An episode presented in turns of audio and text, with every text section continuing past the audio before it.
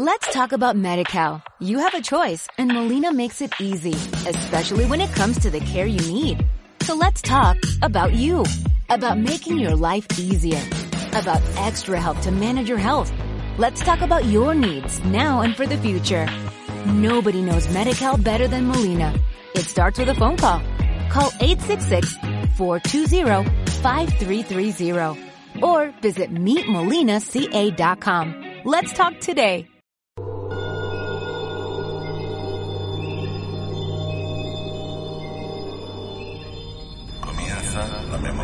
Misterio con Javier Ballesteros.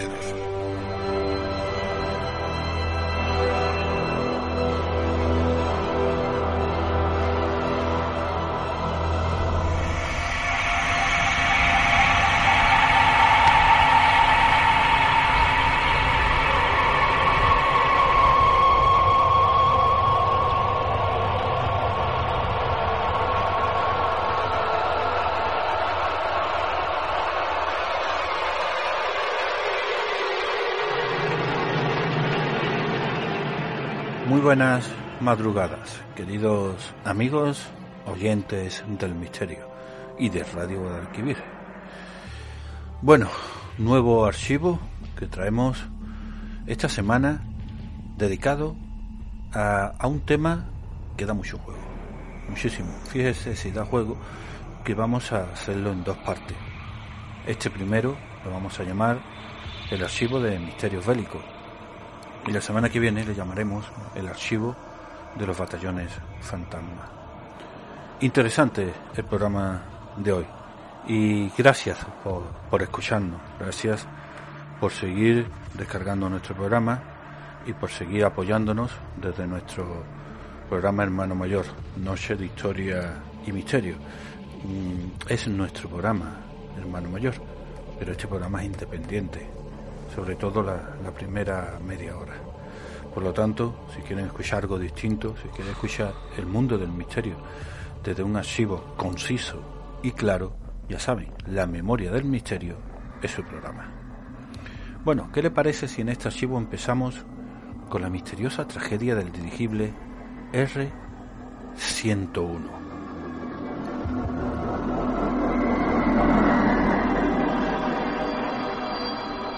La tragedia aérea del gigantesco dirigible británico R-101, bautizado con el sobrenombre del Rey de los Aires, que se produjo en su viaje inaugural la noche del 4 al 5 de octubre de 1930, significó en el campo de los desastres aéreos lo que la primera travesía del Titanic supuso para la navegación marítima. Ambos casos estuvieron rodeados de extraños acontecimientos previos relacionados con su vaticinio, en los que se predijo claramente y con suficiente antelación la tragedia. Suceden tal como lo narra la noticia aparecida en la edición del periódico londinense Daily Express del lunes 6 de octubre de 1930. Recordemos, el gigantesco dirigible R-101 que salió de Cardington, Inglaterra, a las 7 de la tarde del sábado, rumbo a la India, se estrelló contra una colina cercana a Beaubois, Francia, a las 2 y 5 de la madrugada de ayer, y un total de 46 personas que viajaban en él, entre ellos el ministro del Aire, Lord Thompson, y el mariscal del aire, Sir Sexton Branker, perecieron carbonizados. Un cuarto de hora antes de la colisión, los que se encontraban a bordo del dirigible no presentían peligro alguno, aunque el tiempo era borrascoso. Los tripulantes habían recibido un mensaje del Ministerio francés del Aire, en el que se indicaba que el dirigible se encontraba a un kilómetro de la población de Beaubois. La respuesta fue un lacónico gracias.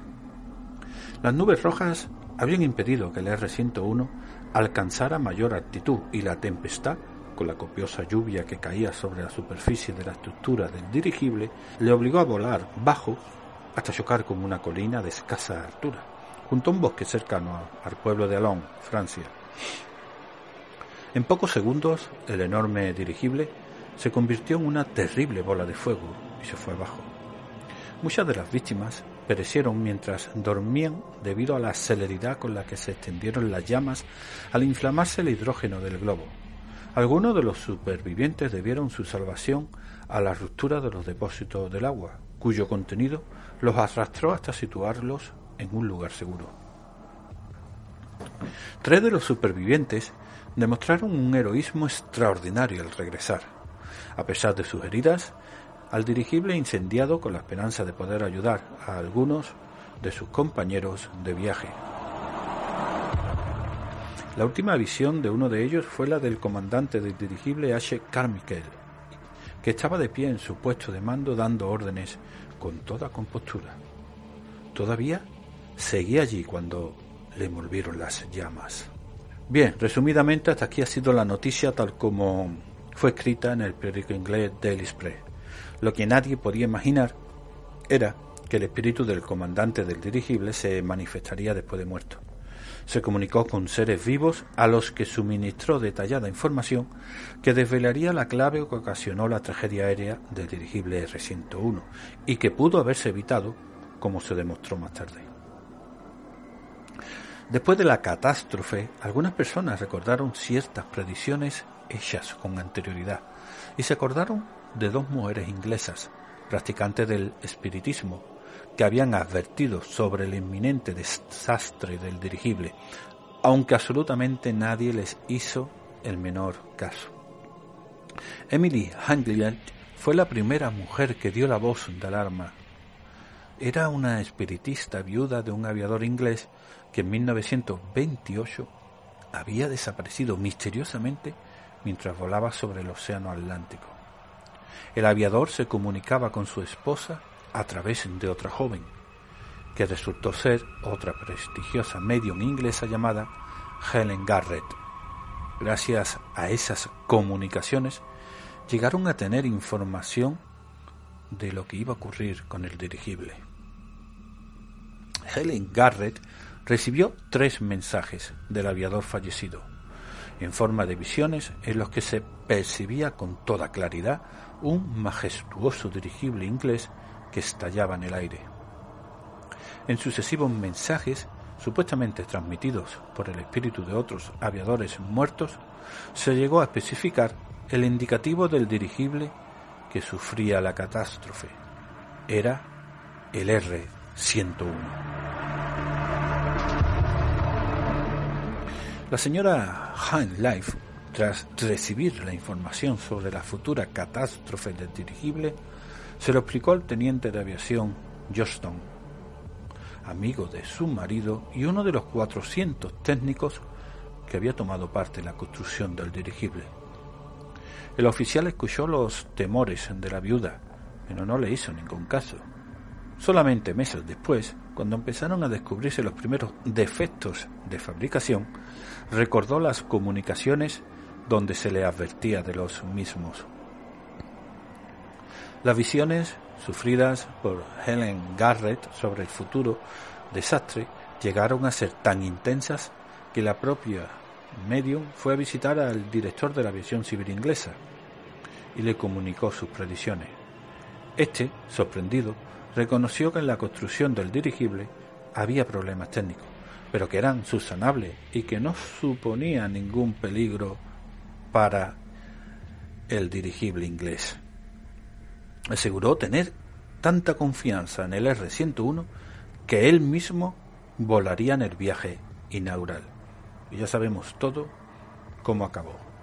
Sigue escuchando la memoria del misterio. Viaje inaugural desde Cardington, Londres, el 4 de octubre de 1930. El dirigible tenía que atravesar Europa y parte de Asia para, sin escalas, llegar a la India. Tiempo inestable y por los retrasos propios del primer viaje, el vuelo se inició de noche. El dirigible volaba a unos 300 metros de altura, atravesando el Canal de la Mancha, cuando arreció la tormenta. Aparecieron fuertes ráfagas de vientos que sacudían violentamente el dirigible, llegando a sufrir súbitas pérdidas de altura en bruscos descensos entre 60 y 90 metros que diestramente eran corregidos por los tripulantes del dirigible. La espesa nubosidad de la tormenta redujo la visibilidad a cero, y el R-101 continuó su camino hacia la cita con su destino. Cualquier oficial experimentado hubiera reaccionado con sensatez y prudencia ante las inclemencias de los elementos y hubiera dado la orden de regresar a la base. El mando de la nave estaba a cargo de un joven teniente de aviación, H. Carnical, procedente de la Marina, que ejercía las labores de comandante y precisamente por su espíritu arrojado de valiente marino, se enfrentó a los elementos adversos y puso rumbo hacia el norte de Francia, atravesando la negra y tormentosa noche. A las dos de la madrugada, el dirigible seguía volando sin visibilidad alguna, debido a la espesa nubosidad de la tormenta. Se guiaba solo por la inestable brújula y por las referencias de los informes que llegaban a través de las radios de los controladores aéreos que efectuaban el seguimiento desde tierra. En la última comunicación que recibió, le informaron que se encontraba a un kilómetro de la localidad de Beaubois, situada al norte de Francia, capital del distrito de Oise, a orillas de los ríos Terain y Avelon. Pocos minutos después, a las 12.05, el gigantesco dirigible se estrelló contra un bosque de una suave colina situado en los alrededores de Beaubois. Estalló en llamas y cayendo pesadamente como una gran antorcha desde unos 100 metros de altura con toda la tripulación y el pasaje envuelto en llamas.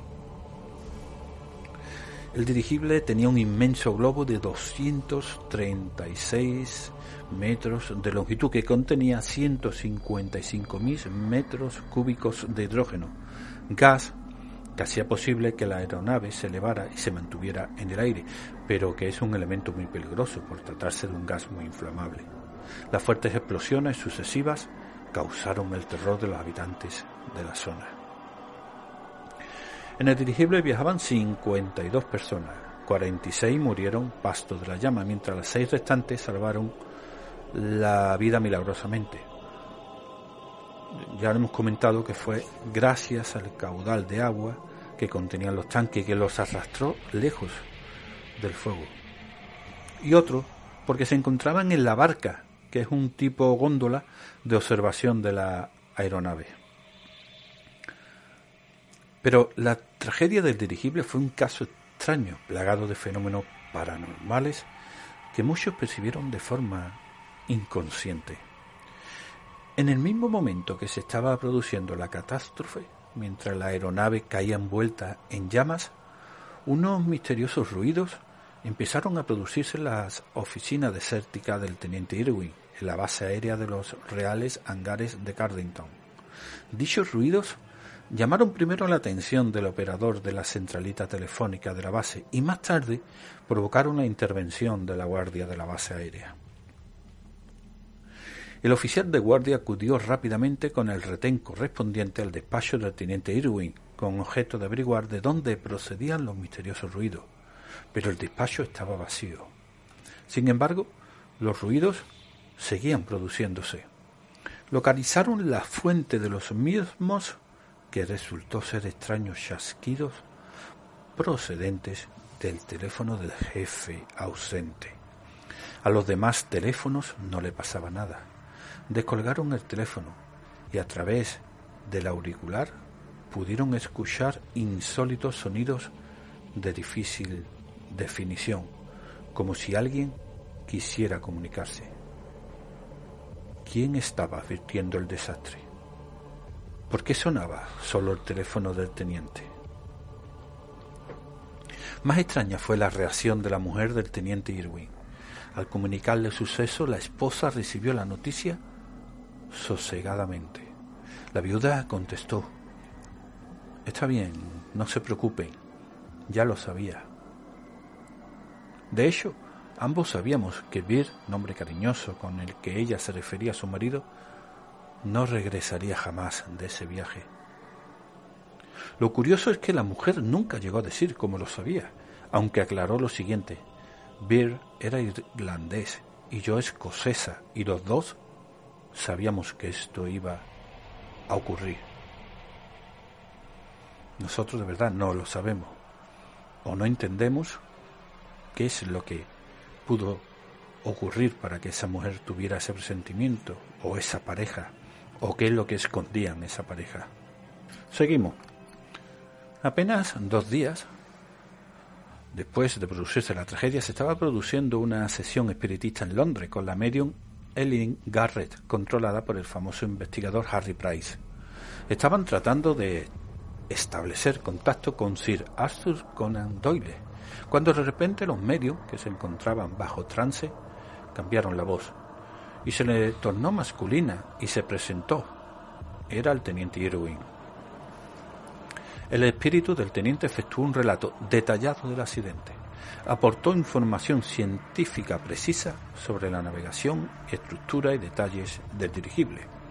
La comunicación espiritista era asombrosa, pues ninguno de los que se encontraban allí tenía ni familiares en el vuelo ni motivos para que le interesasen directamente.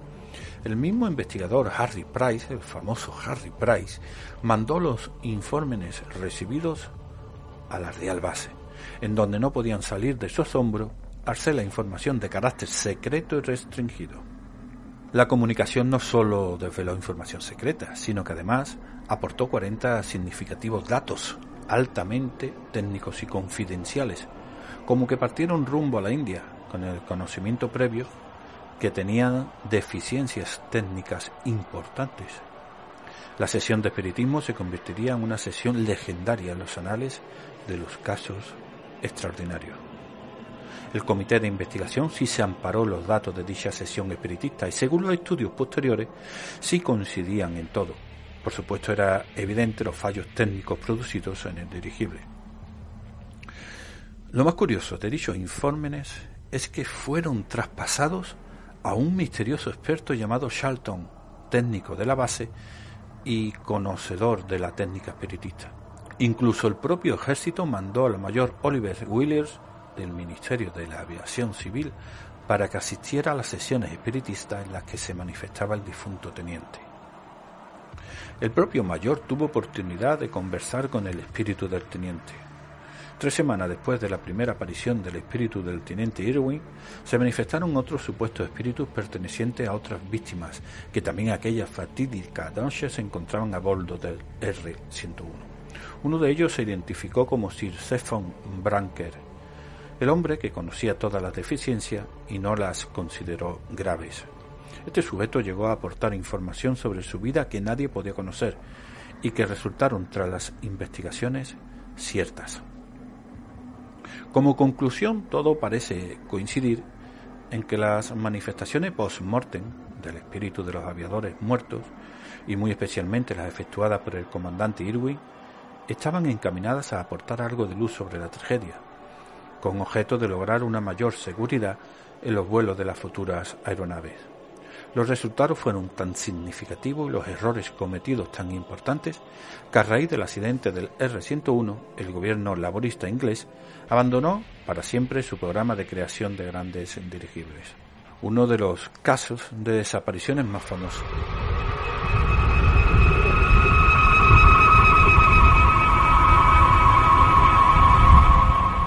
Bueno, contamos otra historia más. Contamos uno de los casos de desapariciones más famosos, tal vez porque no se trata de un solo individuo, sino de un grupo de hombres, y se produjo durante la Primera Guerra Mundial, cuando el batallón del Regimiento Real de Norfolk se desvaneció en los Dardanelos, en plena campaña en el mes de agosto de 1915. Entre marzo y diciembre de 1913, Inglaterra y Francia intentaban adueñarse de los Dardanelos, punto estratégico que controla las comunicaciones entre el Mediterráneo y los puertos rusos del Mar Negro. Pero los ejércitos del Imperio Otomano, dirigidos por los alemanes, mantienen en jaque al cuerpo expedicionario occidental. Las pérdidas son tan importantes, 46.000 muertos, que los aliados abandonan finalmente la lucha en diciembre. La historia de la desaparición del batallón de Norfolk es conocida por el relato de los soldados de la mancomunidad que asistieron a ese acontecimiento el 21 de agosto de 1915, durante el ataque de la península de Galípoli, uno de los episodios más sangrientos de la campaña de los Dardanelos. 22 soldados neozelandeses de una compañía de ingenieros vieron al cuarto regimiento de Norfolk, formado por 267 hombres, dirigirse a socorrer al cuerpo del ejército del Comando Unido de Australia y Nueva Zelanda, que estaba atacando la cota 60, al sur de la bahía de Suila. Mientras se encontraban en el lecho seco de un río, los soldados de Norfolk penetraron dentro de una extraña nube. En cuanto todos los hombres desaparecieron detrás de la cortina de bruma, la nube se elevó suavemente para alejarse en el cielo, contra el viento, perdiéndose rápidamente de la mirada de los observadores. No se veía ningún ser vivo en el pequeño valle, y Turquía afirmó no haber capturado jamás a ningún miembro de ese regimiento. Testimonio de los soldados neozelandeses en 1965 sobre lo ocurrido el 21 de agosto de 1915. El día había despuntado y estaba claro, sin nubes a la vista. Sin embargo, había quizás seis u ocho nubes en forma de hogaza de pan, todas parecidas flotaban encima de la cota 60. Se pudo ver que a pesar de un viento sur que soplaba con continua velocidad de 6 a 8 kilómetros horas, estas nubes no cambiaban ni de lugar ni de forma. Con respecto a nuestro punto de observación de una altura de 150 metros, planeaban con cerca de 60 grados de elevación, 1200 metros de altura. Bajo este grupo en posición estacionaria sobre el suelo se encontraba otra nube parecida en cuanto a su forma, que medía cerca de 250 metros de largo, 65 metros de alto y 60 metros de ancho. Esta nube era extremadamente densa, hasta el punto de parecer sólida, y se encontraba a una distancia de entre 900 y 1100 metros del combate que se desarrollaba en el territorio ocupado por los ingleses. Nuestra posición en altura dominaba la cota 60 por unos 90 metros. Un poco más tarde, esta nube singular recubrió el lecho seco de un río a menos que haya sido un camino encajonado, y pudimos distinguir perfectamente sus costados y sus extremos, mientras estaba posada sobre el suelo.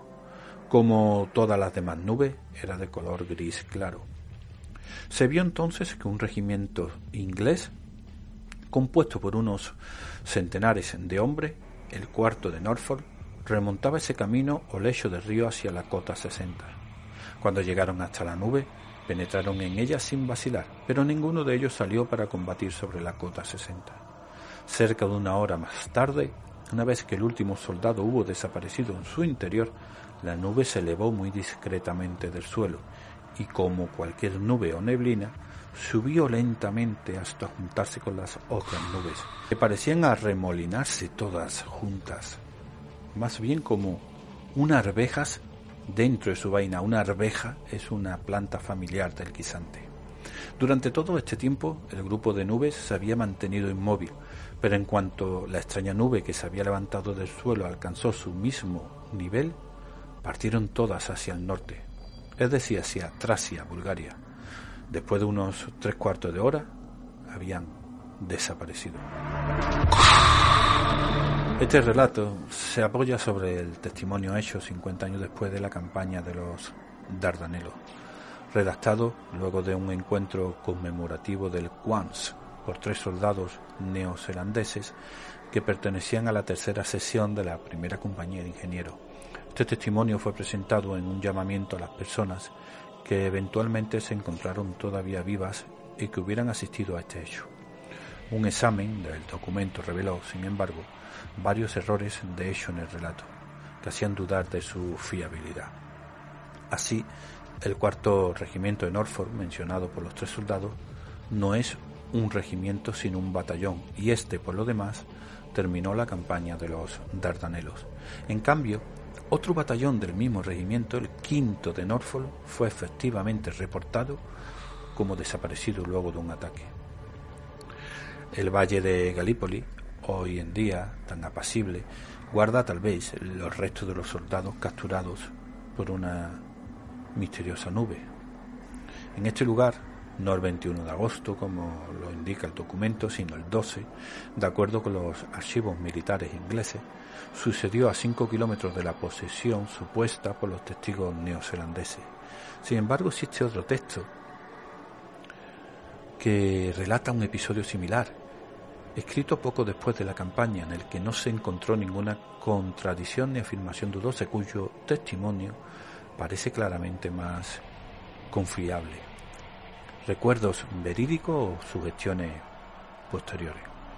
Se trata del informe final de la Comisión de los Dardanelos, publicado en 1917.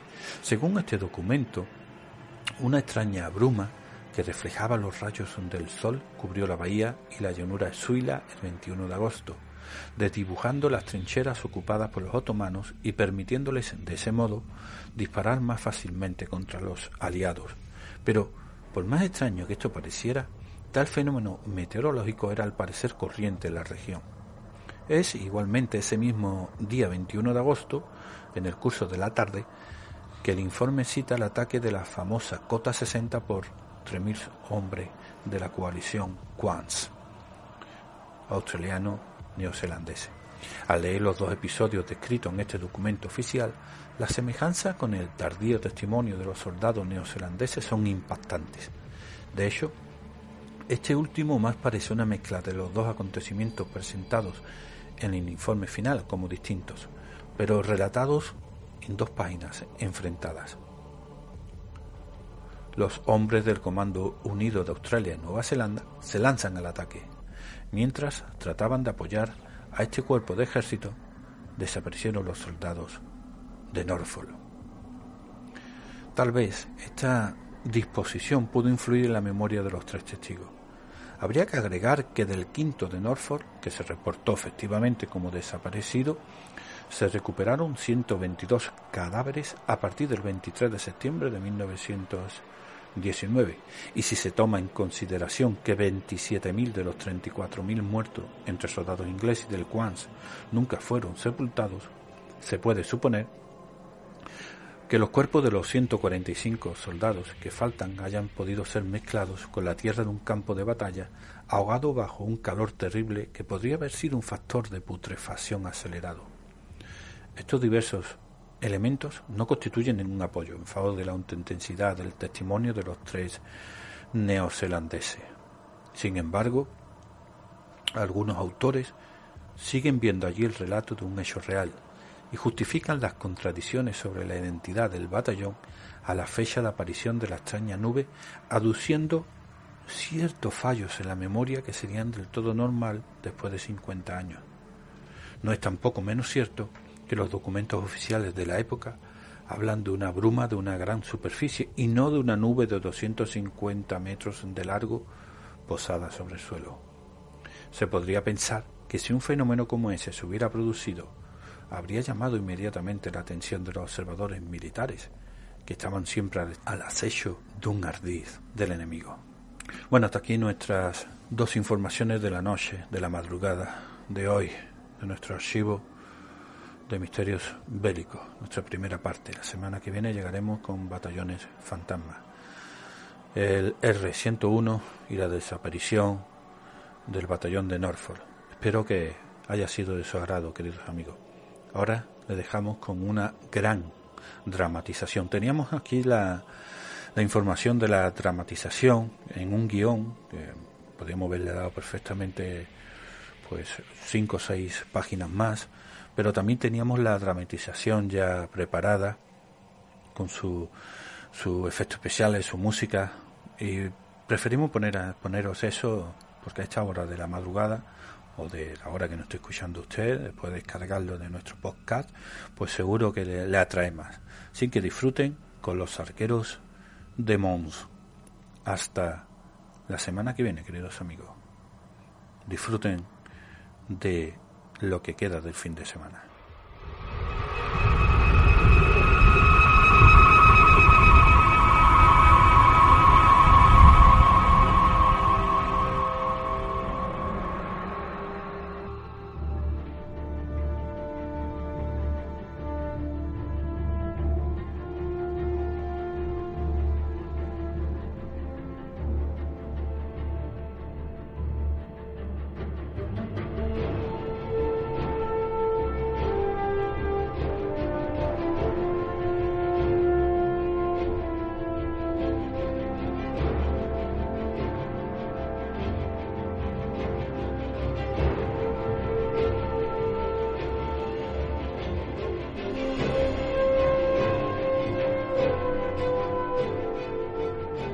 Batalla fantasma de los arqueros de Mons.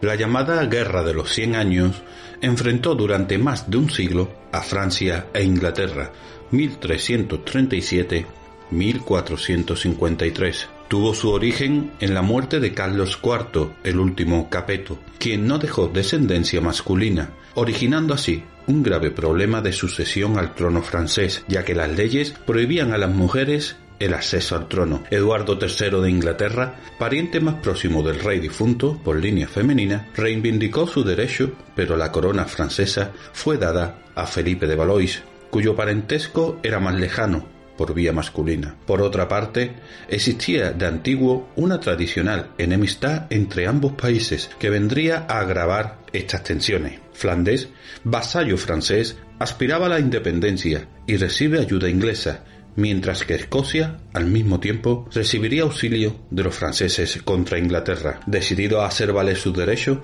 el monarca inglés inició esta larga guerra en la cual, y para no salirnos de nuestro propósito, nos limitaremos a distinguir tres fases. Desde sus comienzos hasta la paz de Bretigny, 1360, en donde los ingleses obtuvieron los triunfos de Crecy y Poitiers, desde la paz de Bretigny hasta el Tratado de Troyes, 1420, destacando el triunfo inglés en Ansicourt y la tercera fase en que los franceses, gracias a los triunfos de Juana de Arco, reaccionaron y derrotaron a los invasores, que tan solo conservaron Calais y algunas poblaciones del Canal de la Mancha. En este largo periodo se produjeron crisis internas en ambos países, de tipo socioeconómico, que afectaron mucho más a Francia país que sin perjuicio de combatir a los ingleses debía padecer una guerra civil. Fueron reyes de Francia Felipe IV, Juan el Bueno, Carlos V, Carlos VI y Carlos VII, y reinaron en Inglaterra Eduardo III, Ricardo II,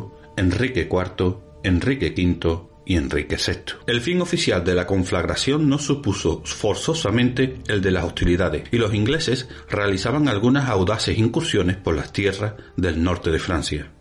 En 1456, un pequeño ejército inglés llegó hasta la ciudad de Mons, enfrentándose con tropas enemigas muy superiores, pero la actuación de los arqueros, excelentes tropas de élite, decidió la batalla a su favor. Las ciudades de Mons, en Flamenco Bergen, se hallan a unos 55 kilómetros al suroeste de Bruselas y es la capital de la provincia de Einaud, fundada en el año 650 a orillas del río Troulit y centro de la rica cuenca minera de Boringue, la más rica del país, desarrolla en la actualidad gran actividad industrial y comercial. Conserva notables edificios, entre los que destacan el ayuntamiento y la catedral, ambos del siglo XV. Por su situación, Mons ha sido a través de su historia protagonista de numerosos hechos bélicos y ha conocido diversas dominaciones. A finales de agosto de 1914, la ciudad cayó en poder de las tropas alemanas del general von Bülow, que en el curso de una sangrienta batalla en la línea Mons-Charlois-Namur, las fuerzas franco-británicas del general French fueron derrotadas. En 1917, los alemanes comienzan su repliegue a la línea Hindenburg y en aquel sector se libran sangrientas batallas que forman parte de la denominada Guerra de Trincheras.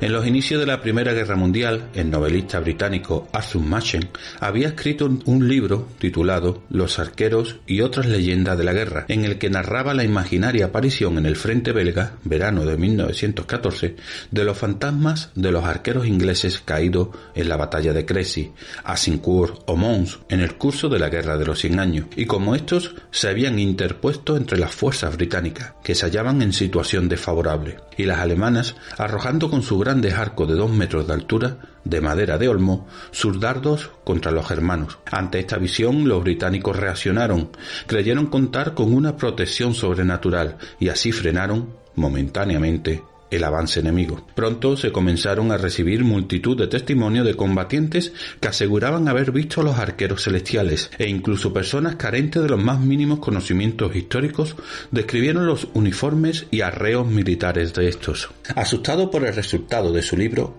el propio Machan se apresuró a afirmar que todo ello había sido producto de su imaginación, pero aún así los testimonios llegaban sin cesar a las redacciones de los periódicos y cada vez era mayor el número de combatientes que afirmaban haber visto a los arqueros muertos en la decisiva batalla de la Guerra de los Cien Años. Entre los que afirmaban haber visto a los arqueros destacan los supervivientes de una compañía inglesa que, el viernes 16 de marzo de 1917, al mando del capitán Paul Machet, se hallaban rodeados por tropas alemanas numéricamente superiores, en las proximidades de la ciudad de Mons. Cuando iban a emprender la retirada, el oficial había caído y las bajas eran ya alarmantes. Los supervivientes vieron unas imágenes semietérias que parecían flotar en el aire a muy poca distancia.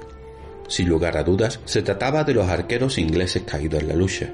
Pese a que la visión fue casi fugaz, los británicos recobraron ánimo e hicieron retroceder a los alemanes, pudiendo así retirarse sin mayores daños. Nosotros no deseamos pronunciarnos sobre tales acontecimientos, pues los casos de visiones de ejércitos celestiales ya eran mencionados en la más remota antigüedad, ni tampoco estamos en condiciones de afirmar si Machen desmintió lo que había escrito en su libro de buen grado o como consecuencia de alguna presión. Solo a las vistas de ciertas consideraciones nos formularemos una serie de cuestiones. Si realmente los arqueros celestiales combatieron en Mons o en otros sectores. Sin lugar a duda debieron también haber sido vistos por los alemanes, a los que asaetaban a mansalva. No solo no se conocen testimonios de parte alemana, sino que no se tienen noticias de soldados muertos o heridos por flechas, ni jamás fue encontrada una de ellas en el campo de batalla. ¿Qué es lo que vieron o creyeron haber visto los soldados británicos en aquellas ocasiones? Si es que vieron algo. Dice Zoroastro que en el éter están figuradas las cosas sin figura y aparecen impresos los pensamientos y caracteres de los hombres, con otras divisiones y visiones divinas.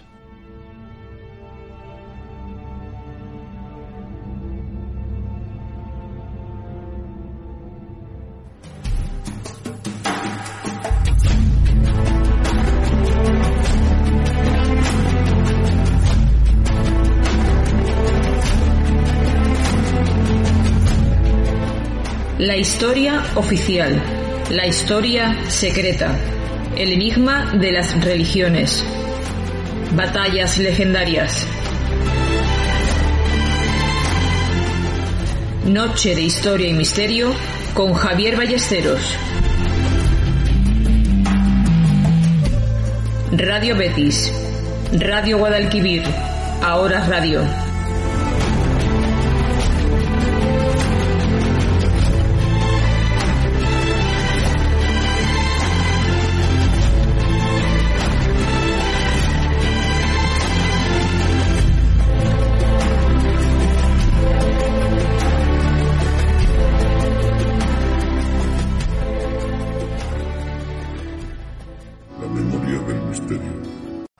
Talk about MediCal. You have a choice and Molina makes it easy, especially when it comes to the care you need.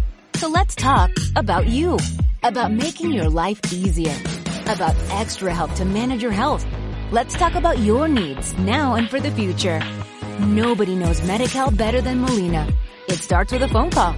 Call 866-420-5330 or visit meetmolinaca.com. Let's talk today.